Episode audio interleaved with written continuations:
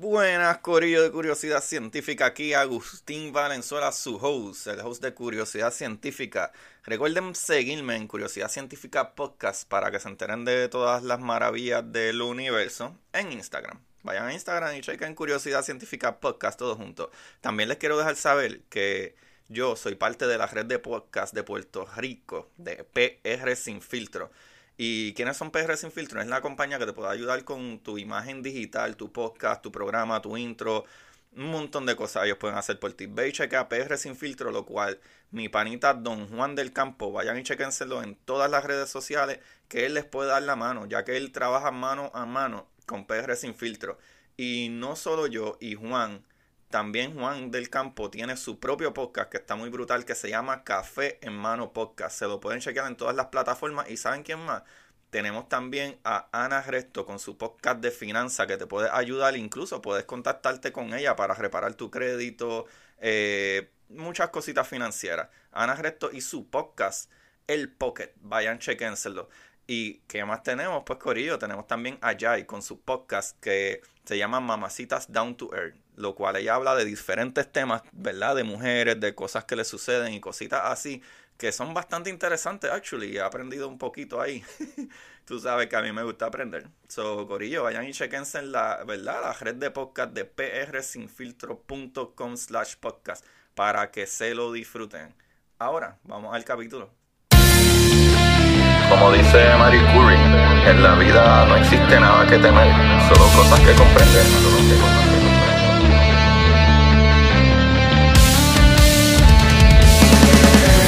Recuerden correr buscar la manera de aprender que más le divierta.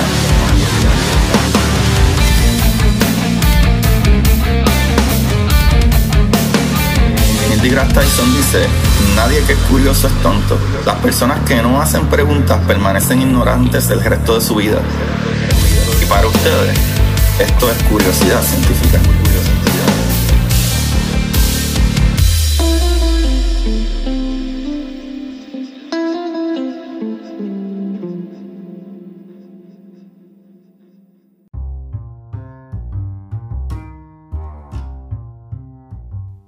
Buenas, Corillo Curiosidad Científica. Bienvenido otro día más eh, a su programa eh, de curiosidad, en donde aprendemos cositas maravillosas de una manera sencilla.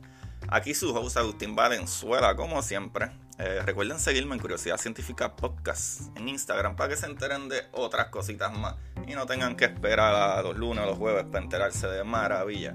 Como por ejemplo, eh, en marzo 25 de este año, del 2020, eh, se descubrió eh, por imágenes tomadas por SWAN, ¿verdad? Que es una cámara que está a bordo de el Solar Heliospheric Observatory, el spacecraft, y descubrió un cometa.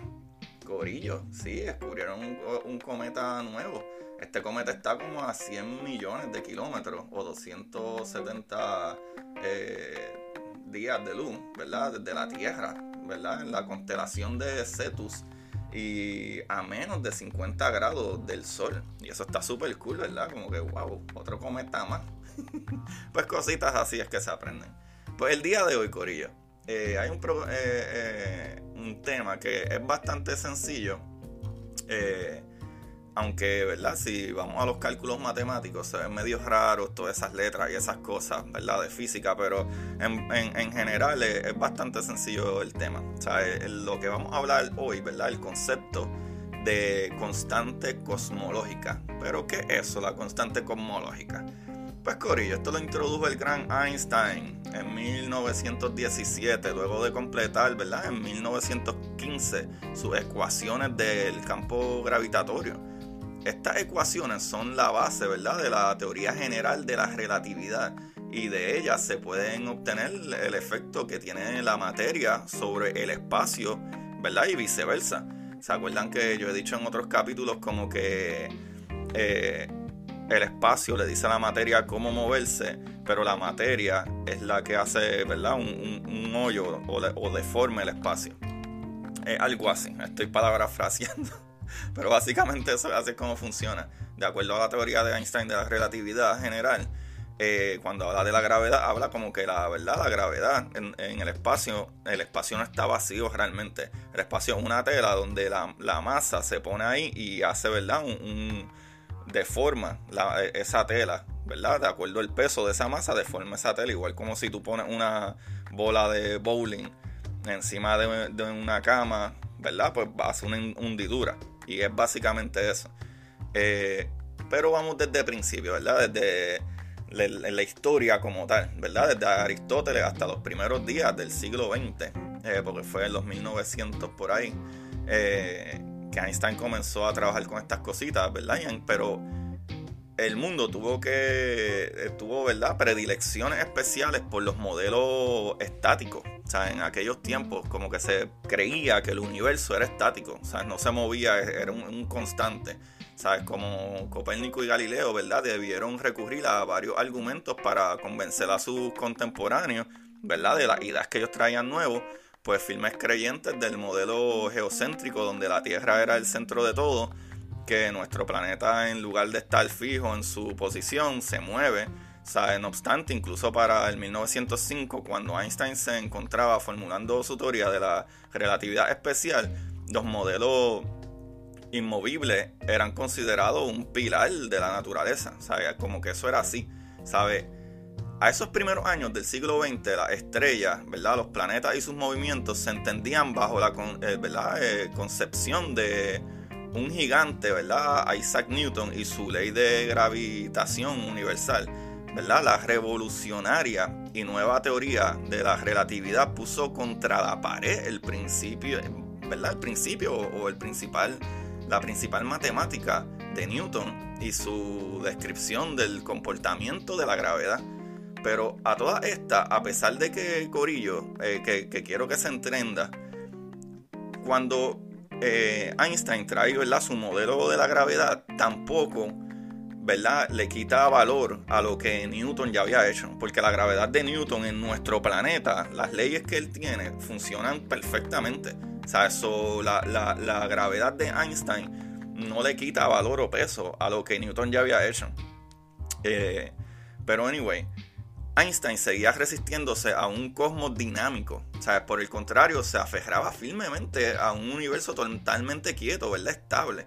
Esta fue la razón para, eh, ¿verdad? Que, o por lo que modificara sus ecuaciones de campo gravitatorio, que describían permanentemente eh, o, perfectamente el comportamiento del universo.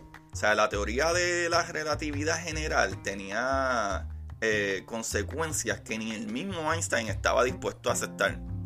El universo expandiéndose o contrayéndose. ¿Sabes? Por eso es que Einstein eh, trajo, ¿verdad? O introdujo un artificio llamado constante cosmológica, con el cual devolvió el cosmos a su estado de, ¿verdad? De sereno reposo, como si estuviera quieto todo el tiempo. ¿Sabe? Consecuente con sus creencias y con la, ¿verdad? De los científicos de la época, ¿sabe? Él hizo esto, pero eh, felizmente unos años más tarde, en 1932, o más o menos como para los años 29 o, 30, eso varía mucho dependiendo que tú estás leyendo, pero más o menos entre, entre los 1930, Einstein luego, ¿verdad?, de examinar las soluciones a sus ecuaciones que demostraban que un universo estático era en extremo inestable, aceptó finalmente que este estaba en expansión y eliminó la famosa constante, ¿verdad?, de sus ecuaciones. Eh, tengo que mirar por aquí súper rápido, porque es que cuando él trajo primero, ¿verdad?, su teoría en 1917, básicamente, que, que trajo lo de... En 1915 trajo su teoría, ¿verdad?, de la relatividad y de la gravedad. Y como en el 17 él quiso cuadrar los números trayendo esta, ¿verdad?, eh, eh, constante cosmológica, que ese es el tema como tal. Pero ¿qué sucede? unos 12 años más tarde, ¿verdad? Porque como en el 1917 fue que él trajo la otra parte de la, de, la constante cosmológica para explicarle que todo estaba en, ¿sabes? Como que todo tenía una energía, incluso aunque no tuviera, ¿verdad? Eh, un movimiento como si el universo fuera estático. Y entonces 12 años más tarde Edwin Hubble descubrió que el universo, ¿verdad? Este dejaba de ser estático. ¿Verdad? Edwin Hubble en, en, el 1930 encontró que las galaxias remotas se alejaban de nuestra a una velocidad proporcional a su lejanía. ¿Sabes que eso, Ahí es de donde viene la, ¿verdad? la ley de Hubble, que es lo de el shifting, ¿verdad? El corrimiento al rojo, que es por lo que ya entendemos de la luz. ¿sabes? La luz tiene una energía y mientras más va perdiendo energía podemos ver diferentes rangos de colores de esa luz, dependiendo de su energía. So, mientras más se va alejando, va perdiendo energía y va cambiando a ese color que podemos observar que es rojo. Entonces, ¿qué sucede? No se necesitaba ningún término cosmológico para explicar un universo en expansión. Einstein abandonó la idea en ese momento. ¿Sabe? Cuenta George eh, Gamow en su autobiografía que Einstein, hablando de problemas cosmológicos, le había dicho a él, ¿verdad? Que el término eh, eh, cosmológico que él había adoptado, ¿verdad? De la constante cosmológica, ¿sabes? Fue el mayor disparate de su vida, ¿sabes? Eso decía aparentemente Einstein, eso lo encontré en todos los artículos. Pero sin embargo, desde los seis últimos años por ahí, eh, que ese en otro de los, en otro de los eh, artículos, que es más viejito, pero alrededor de los 1900, ¿verdad? 1990, eh, 60 y pico, casi 70 años después eh, la constante cosmológica estuvo enterrada por todos esos años y hoy en día no ¿verdad? Eh, eh, tuvieron que volver a traerla para atrás. eso está brutal. O no hace mucho apareció un nuevo concepto del que nadie tiene aún, ¿verdad? Una idea muy precisa. Este término es energía oscura que sabemos que la energía oscura es una energía lo cual no sabemos qué es, ni por qué ocurre, ni qué está sucediendo, que se refiere a una forma de energía que está presente en todo el universo, produciendo una presión que tiende a acelerar la expansión del universo a sí mismo. Eso está súper crazy. So, el comportamiento de esta energía oscura puede ser descrito matemáticamente introduciendo una constante en las ecuaciones de Einstein eh, consistente con la antigua constante cosmológica. está brutal. Que Einstein, hasta cuando se equivoca la pega, este tipo, concho, mano, este tipo... Aquí es donde, eh, ¿verdad? Es decir, que en primer lugar, el gran sabio Albert Einstein introdujo un término innecesario en sus ecuaciones casi perfectas para que éstas estuvieran de acuerdo con sus creencias. Y más tarde, a medida que ¿verdad? avanzó la teoría y las observaciones se hicieron más precisas, esta constante demostró estar ¿verdad? completamente fuera de lugar y la tuvo que cancelar lo, lo, que está brutal es que con el descubrimiento de la energía oscura vuelve a ser necesario un ajuste a las matemáticas en un ¿verdad? Eh, término parecido al que 60 años, científicos de años, 70 años eh, eh, antes se había escrito como constante cosmológica. Eso está brutal. En realidad la energía oscura solo necesitaba como un 10% de la constante cosmológica. Igual no deja de ser, ¿verdad? Paradójico que las ecuaciones de campo gravitatorio nacieran sin constante. Luego se le fuera añadido más tarde suprimida y hoy nuevamente que necesiten de esa constante cosmológica. Esto tiene que ser el offset más grande del mundo para todo el mundo. Corillo, eso está al garete. Básicamente la constante cosmológica, ¿verdad? Para que eh, vean más o menos, eh, eh, ¿verdad? La letra que se utiliza cuando tú haces la ecuación es como si fuera una A, pero sin el palito del medio. Eso está súper, súper brutal. Pero aquí, ¿verdad? Es como que la parte de historia, un poquito, ¿verdad? Que puedo añadir aquí y es que, para hacerlo ¿verdad? más directo, es que eh, para 1917, ¿verdad? Eh, para que Einstein lograra un universo estático, ¿verdad? Eh, que coincidía con la concepción del universo eh, reinante en su tiempo, ¿verdad? El, que, el universo que conocíamos en aquel tiempo, que ni sabíamos que habían otras galaxias, que fue después Edwin Howard en los 1929-30 por ahí, que descubrió eso, ¿verdad? y que él decía que parecían el universo estar en expansión y esto era perfectamente consistente con las soluciones a, las ecuaciones originales descubiertas por el matemático eh, Friedman en 1922 y por el físico George Lemaitre, Lemaitre lo cual George Lemaitre eh, era, por si no lo sabían, era un, un sacerdote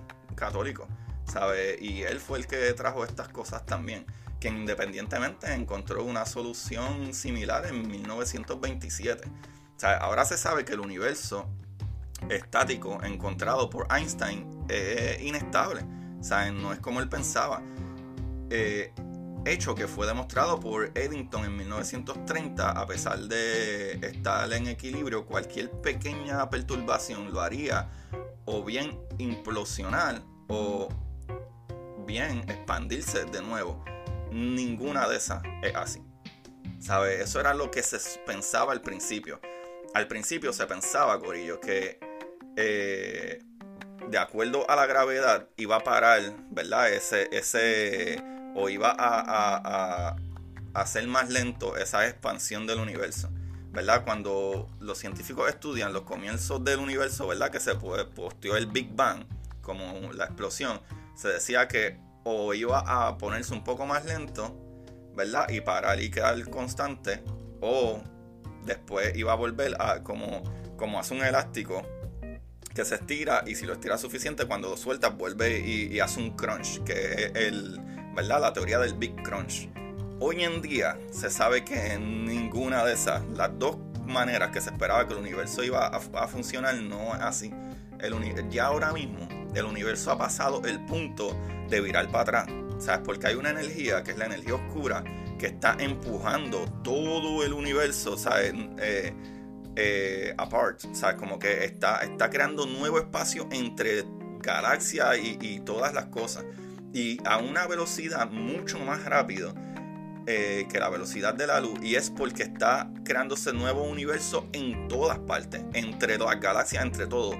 El universo no es como que es una orilla que tú jalas de una esquina y otra. Es como que dentro del espacio se está creando nueva materia. Hay una energía ahí que no sabemos lo que es.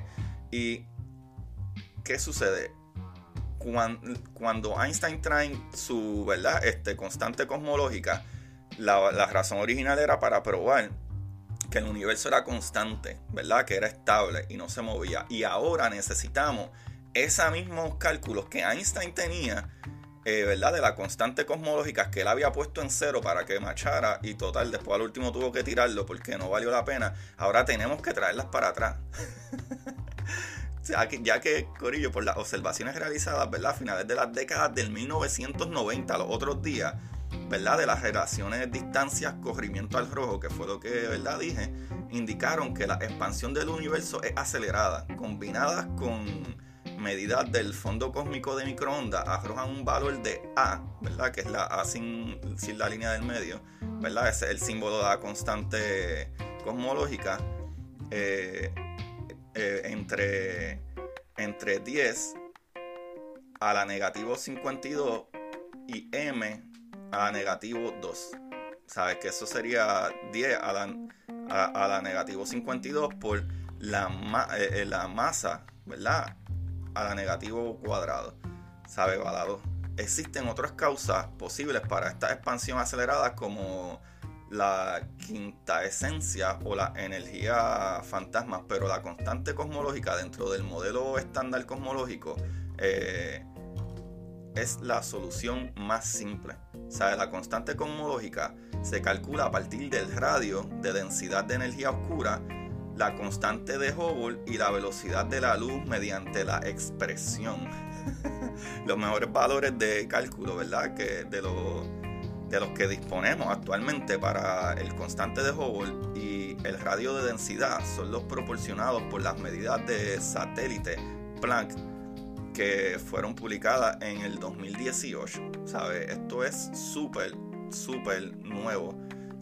Con ello se obtiene, ¿verdad? Como se observa, las unidades de la constante cosmológica corresponden al inverso de una longitud al cuadrado.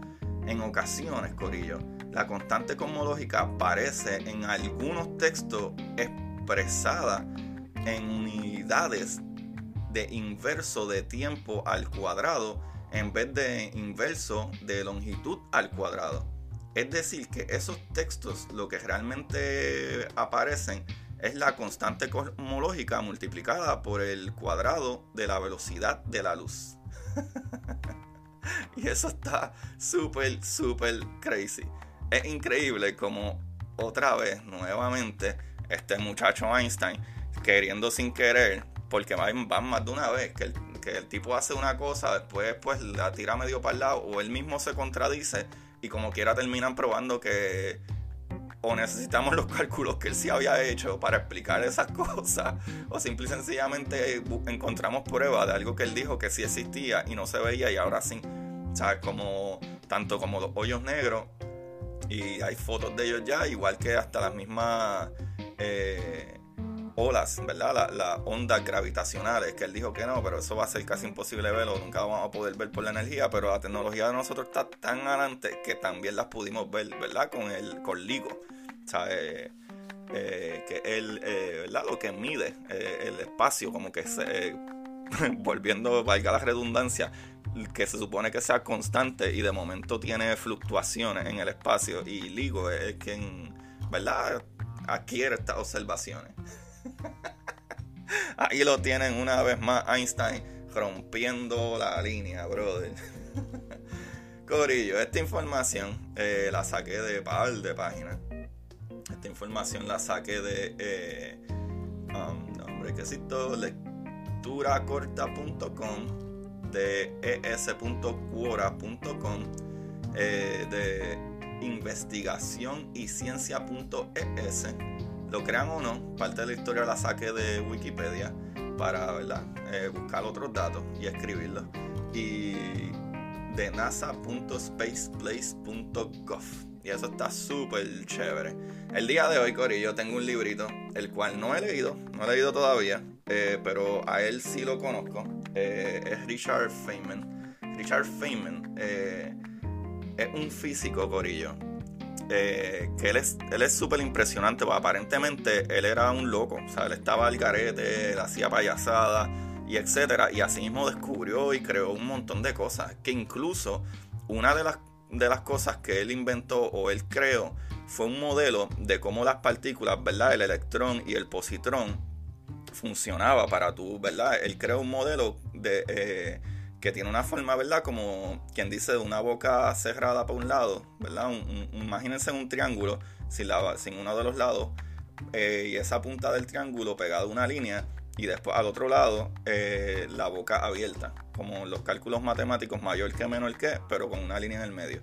Y eso lo que significaba era eh, como la energía, ¿verdad? Cuando tú estás haciendo multiplicaciones, la energía viene la radiación que crea un fotón es cuando esas partículas, un electrón y un positrón chocan y esa explosión crea un fotón, ¿verdad? Crea una, una carga de energía y asimismo después se dividen en, otro positrón y electrón y así sucesivamente. Y, él es de lo, más famoso, eh, parte de eso. Pero el libro de hoy, eh, de Richard P. Feynman, se llama ¿Está usted de broma, señor Feynman? Y este libro eh, originalmente fue, ¿verdad? El copyright es del 1985, pero esta nueva, ¿verdad? Eh, edición es del 2016 y es la tercera impresión, ¿verdad? O, reimpresión de este libro, que incluso tiene un prólogo de Bill Gates en el 2019. Está súper chévere. No lo he leído el libro, pero ya es un libro nuevo que tengo para leer. pero para que sepan más o menos, eh, si no me equivoco, pues fue escrito por Feynman y por Ralph eh, Layton. Pero aquí hay un prefacio que les voy a leer que dice las historias y anécdotas eh, relatadas en este libro han sido recopiladas de manera intermitente e informal a lo largo de siete años de tocar muy placenteramente el tambor con Richard Feynman me ha parecido que cada una de las historias tomadas por sí misma es divertida. Pero lo verdaderamente asombroso es el conjunto. A veces cuesta creer que a una sola persona le hayan podido suceder tantas cosas a un tiempo descabellada y maravillosa. Que una persona haya podido inventar por sí sola tanta inocente diablura en tan solo una vida ha de servirnos, sin duda, de inspiración. Y eso lo escribió Ralph Lehman. De eso se trata el libro. Como dije, no lo he leído, solo leí ese, ese, ¿verdad? esa pequeña, podría decir yo, introducción del, libro, el, del libro, el prefacio. Eso está súper cool. Corillo, se me cuidan, se les quiere mucho, manténganse en safe, lávense las manos, ok, lavadita es lavadita y tratemos todavía la distancia física.